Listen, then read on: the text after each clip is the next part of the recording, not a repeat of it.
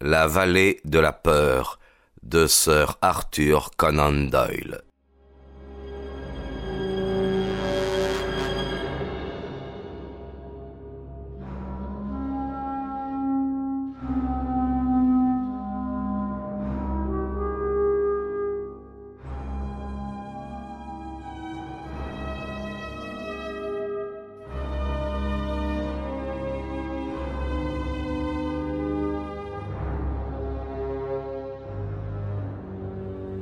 Il y avait encore quelqu'un qui vivait au manoir, d'une manière intermittente il est vrai, mais dont la présence à l'époque de la tragédie suscita de nombreuses controverses dans le public. C'était Cecil James Barker de Hal's Lodge, Hampstead. La grande silhouette dégingandée de Cecil Barker était familière à tout le village de Birlstone, car il venait fréquemment au manoir où il était toujours choyé. On disait qu'il était le seul témoin du passé inconnu de M. Douglas que celui-ci eût admis dans sa nouvelle résidence. Barker était incontestablement anglais, mais son langage prouvait qu'il avait d'abord connu Douglas en Amérique et qu'il avait vécu là-bas avec lui sur un pied d'intimité. Il semblait jouir d'une fortune considérable et il passait pour célibataire. Il était un peu plus jeune que Douglas, euh, quarante-cinq ans au maximum. Il était grand, il se tenait droit, il avait le torse large, il ne portait ni barbe, ni favori, ni moustache. Il était épais et fort comme un boxeur professionnel. Il avait des sourcils noirs et surtout une paire d'yeux noirs dominateurs, qui pouvait même, sans l'aide de ses poings, lui permettre de fendre une foule hostile.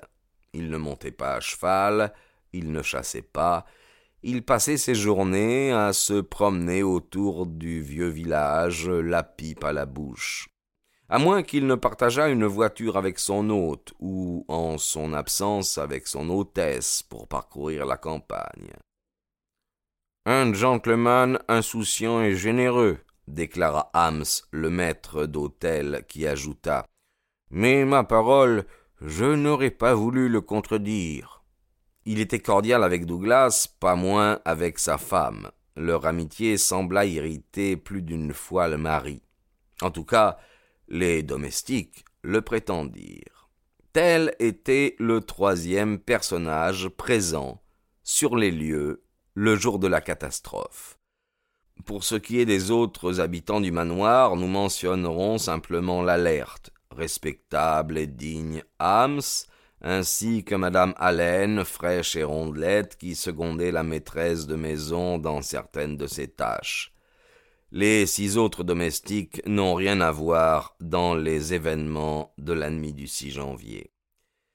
C'est à minuit moins le quart que l'alarme fut donnée au petit commissariat local où le sergent Wilson de la police du Sussex était de service. Monsieur Cecil Barker, surexcité, avait tapé de toutes ses forces à la porte et tiré furieusement sur la sonnette. Au manoir s'était déroulée une terrible tragédie. Monsieur John Douglas avait été assassiné. Telle fut la substance de son message. Aussitôt après l'avoir transmis, il avait regagné en hâte le manoir. Le sergent de police était arrivé sur la scène du crime un peu après minuit. Il avait alerté entre-temps les autorités du comté. Le sergent avait trouvé le pont-levis baissé, les fenêtres éclairées et toute la maison dans un état indescriptible de confusion et d'affolement.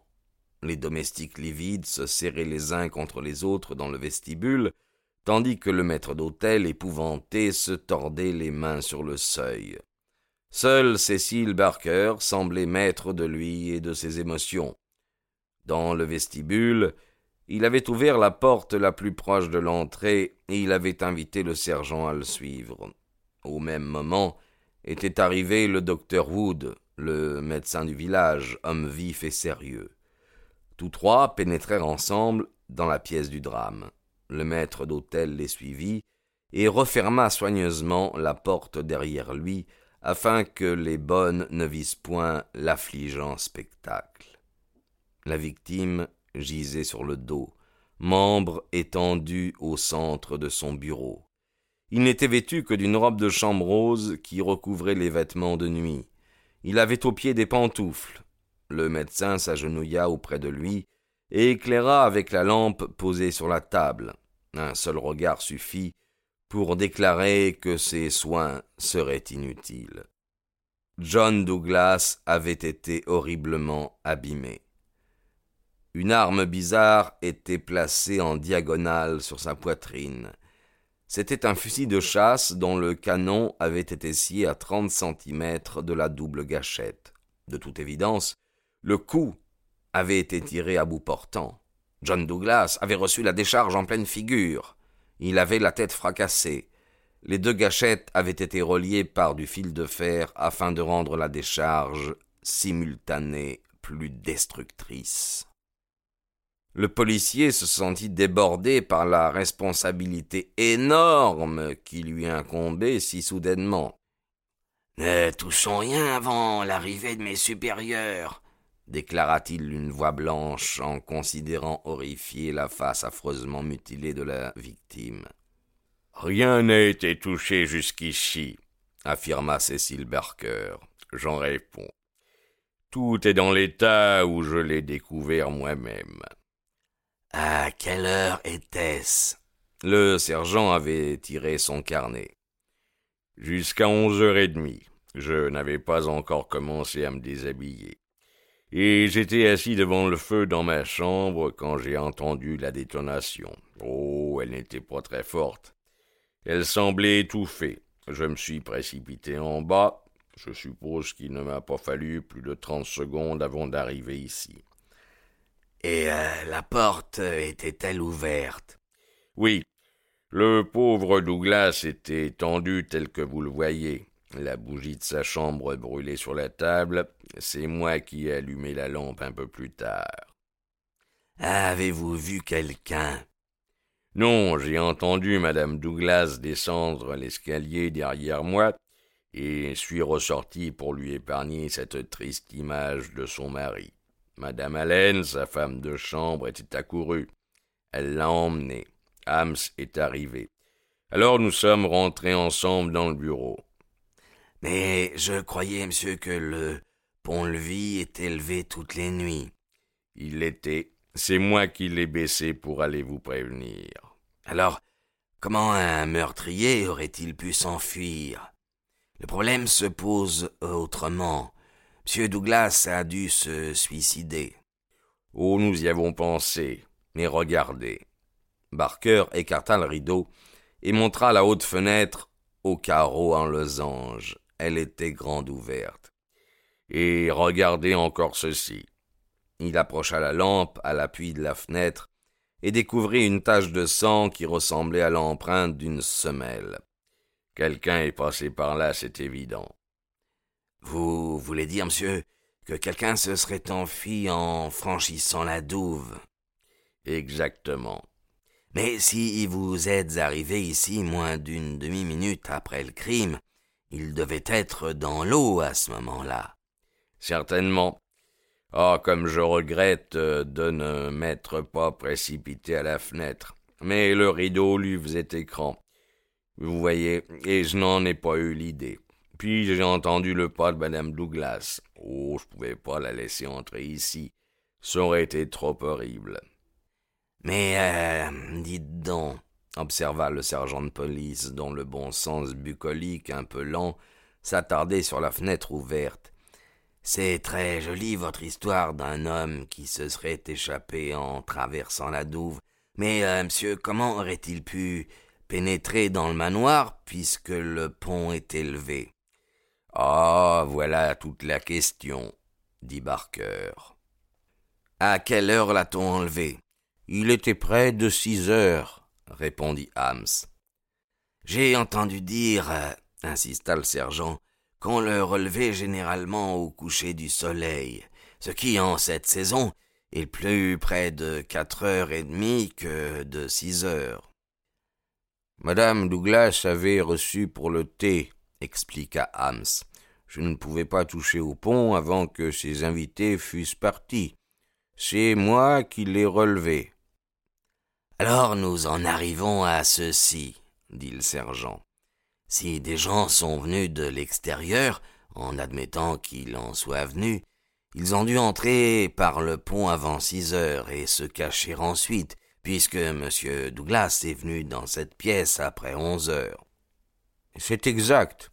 Tous les soirs, M. Douglas faisait le tour du manoir avant de se coucher, afin de vérifier si toutes les lampes étaient éteintes. C'est sa ronde qui l'a conduite ici. L'homme l'attendait et l'a tué à bout portant, puis il s'est enfui par la fenêtre en abandonnant son fusil. Voilà comment je conçois les choses. Aucune autre explication ne cadre avec les faits. Le sergent se pencha pour ramasser un bout de carton qui se trouvait à côté du cadavre et sur lequel les initiales VV suivies du nombre 341 étaient grossièrement écrites. Euh, qu'est-ce que c'est? demanda-t-il en le levant en l'air. Barker le regarda avec curiosité. Je ne l'avais pas remarqué, dit-il. Le meurtrier doit l'avoir laissé tomber dans sa fuite. VV 341.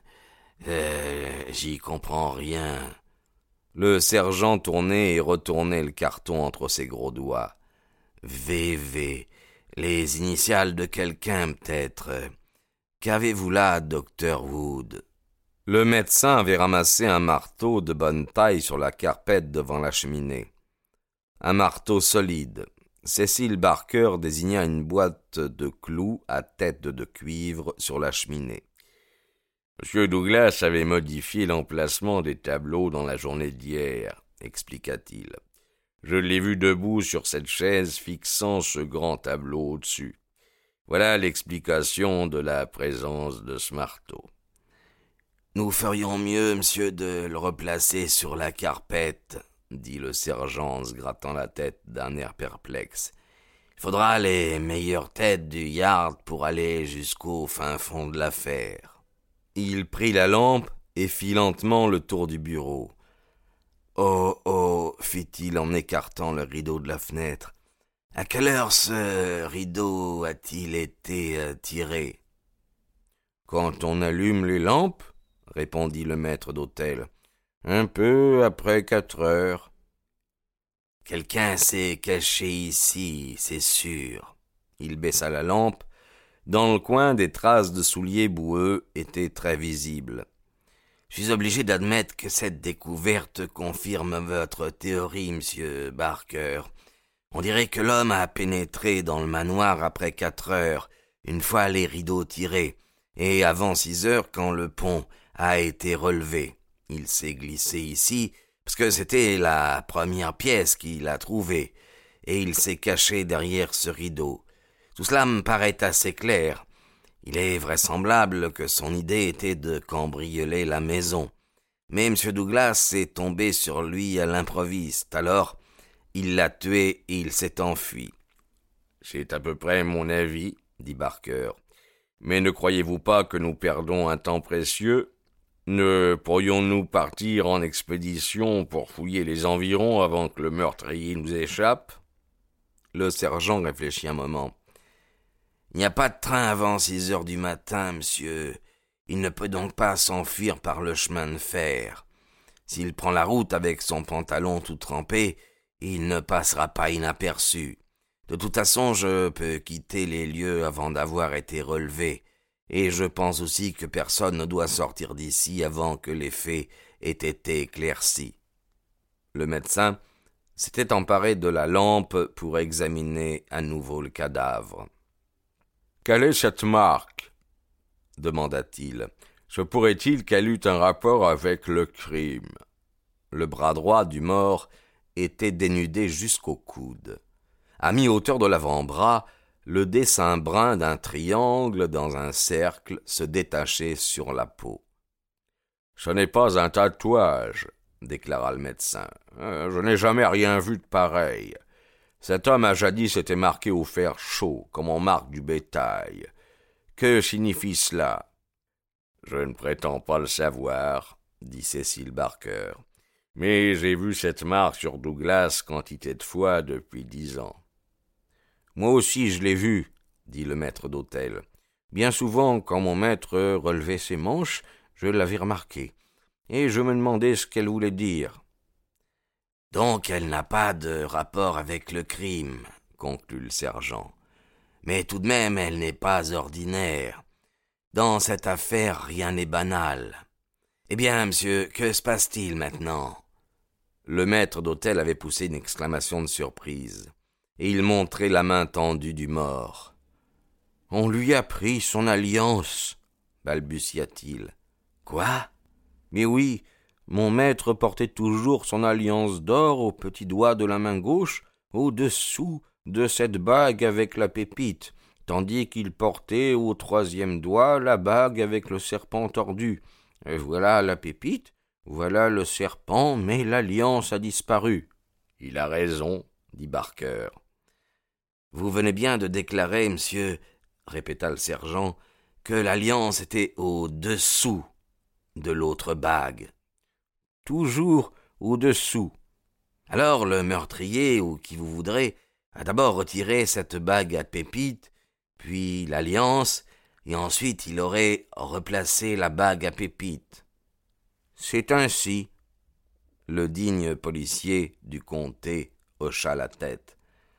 Plutôt, nous mettrons Londres au courant, mieux cela vaudra, conclut-il. White Mason est un type remarquable, aucune affaire ne l'a jamais embarrassé ici.